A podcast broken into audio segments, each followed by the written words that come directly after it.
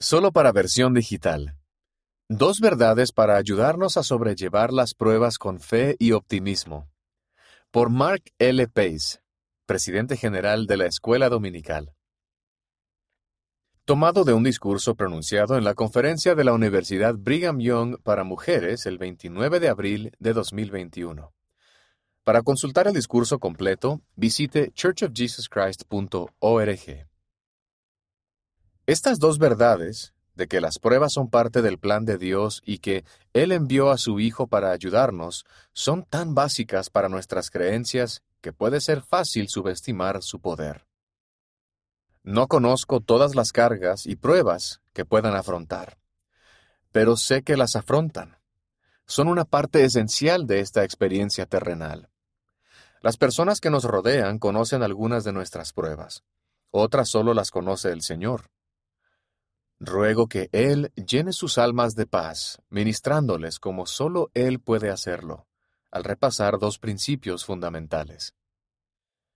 Cuanto más profundamente comprendamos y creamos estas dos verdades básicas, más podremos sobrellevar con éxito las pruebas de la vida. Principio número uno. En el plan del Padre Celestial para esta vida terrenal hay pruebas, desafíos, enfermedades y oposición son parte del plan para nuestro crecimiento espiritual personal.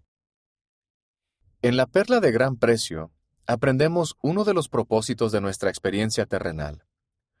Y con esto los probaremos, para ver si harán todas las cosas que el Señor su Dios les mandare. La frase con esto los probaremos implica una prueba o una verificación de quiénes somos en realidad. Por lo tanto, esta vida es una prueba. Esto es parte fundamental del plan. No sería una gran prueba sin desafíos ni oposición de algún tipo. En nuestra vida preterrenal aceptamos el plan de nuestro Padre para la vida terrenal. Nos dimos cuenta de que se nos pondría a prueba. Nos dimos cuenta de que habría oposición en todas las cosas. Todos nosotros experimentamos hoy esa oposición y no debemos sorprendernos. Nuestros desafíos pueden fortalecer nuestra determinación de andar con fidelidad por la senda de los convenios. Qué maravilloso plan creó nuestro Padre. Una experiencia terrenal, hecha a medida para que sus hijos crecieran y se desarrollaran. Principio número 2. Por medio de su sacrificio expiatorio por nosotros, Jesucristo ha sentido y vencido cada prueba, desafío, enfermedad y angustia que sin duda enfrentaremos. Él ha vencido al mundo. Él caminará con nosotros. No estamos solos. El Padre Celestial conoce nuestras pruebas y tentaciones, y no nos ha dejado para que las enfrentemos solos. El Padre Celestial envió a su Hijo Jesucristo para ayudarnos. El Salvador no quería que enfrentáramos solos esas pruebas. Él ha pisado solo el lagar, para que nosotros no tengamos que hacerlo.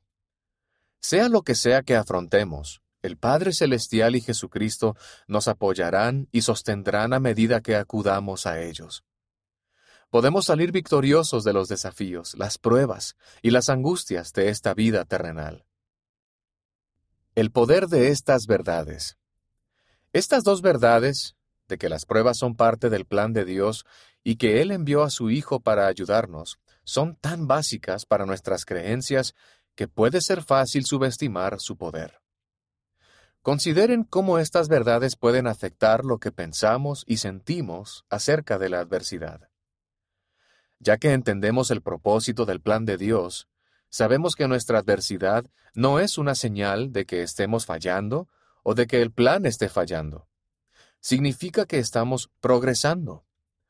Y debido a que comprendemos el alcance de la expiación de Jesucristo, sabemos que nunca tenemos que enfrentar nuestras pruebas solos. El Salvador comprende incluso nuestras luchas más íntimas y personales, y sabe exactamente cómo ayudarnos a superarlas.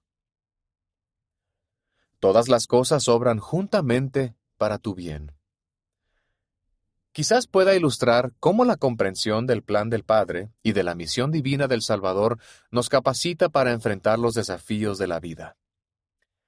En el verano de 2020, comencé a sentir dolor en el hombro izquierdo y no sabía por qué. El dolor no desaparecía, así que finalmente, a fines de octubre, consulté con un médico, quien miró una radiografía y sugirió una tomografía computarizada. A la noche siguiente el médico me llamó a casa, probablemente no es una buena señal, y me dijo que la tomografía había identificado una enfermedad metastásica en mi hombro. En otras palabras, dijo que tenía cáncer. También dijo que parecía haberse extendido de otra parte del cuerpo al hombro. Me levanté de la silla, entré en la otra habitación y le dije a Anne Marie que tenía cáncer. Esa noche nuestras vidas cambiaron. Todo pareció cambiar. Me comuniqué con mi padre y le pregunté si me daría una bendición. Él tiene 95 años. Nos reunimos como familia en la casa de mis padres todos nuestros hijos se unieron a nosotros y fue un milagro que todos estuvieran en la ciudad. Tuvimos cuidado de usar nuestras mascarillas, excepto en esta imagen. Yo tenía la esperanza de que, en la bendición, mi padre diera en el clavo y ordenara que el cáncer desapareciera. Pero esa no es la bendición que brindó. Me bendijo para que pudiesen identificar el cáncer, que hubiese un tratamiento, que yo lo siguiera y que eso restableciera mi salud. Desde el momento en que él y mis hijos apartaron las manos de mi cabeza, sentí una sensación de paz. Sabía que ese sentimiento de paz provenía de la influencia del Espíritu Santo. Durante el mes siguiente, hablando desde el punto de vista médico, yo no entendía nada. Sabía que tenía cáncer en el hombro y al menos en otro lugar de mi cuerpo, no sabía qué tipo de cáncer era o cuánto se había generalizado. Simplemente no sabía nada en absoluto. Sin embargo, lo que sí sabía era que mi padre, en compañía de mis cuatro hijos, había pronunciado una bendición sobre mí por la autoridad del sacerdocio de Melquisedec. Yo tenía gran fe en el poder de esa bendición y también tenía fe en que la bendición era de acuerdo con la voluntad del Señor. Los estudios médicos continuaron durante todo el mes de noviembre. Al esperar los resultados, Anne-Marie y yo hablamos mucho sobre el futuro y nuestra fe en el plan de nuestro Padre Celestial. Hablamos sobre la posibilidad de que tal vez mi estancia en la Tierra fuera un poquito más breve de lo previsto.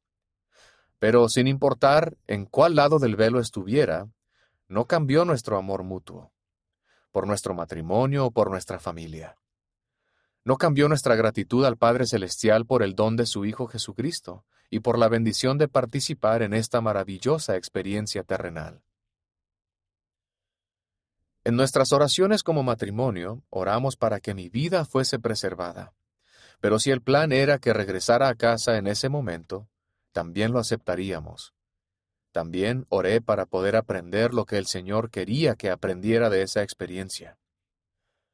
Recordé que el elder Neil A. Maxwell, del Quórum de los Doce Apóstoles, dijo en una ocasión que el Señor le dio cáncer para que pudiera enseñar a la gente con autenticidad. Yo sigo reflexionando sobre eso. Mientras esperábamos el diagnóstico, seguí sintiéndome en paz.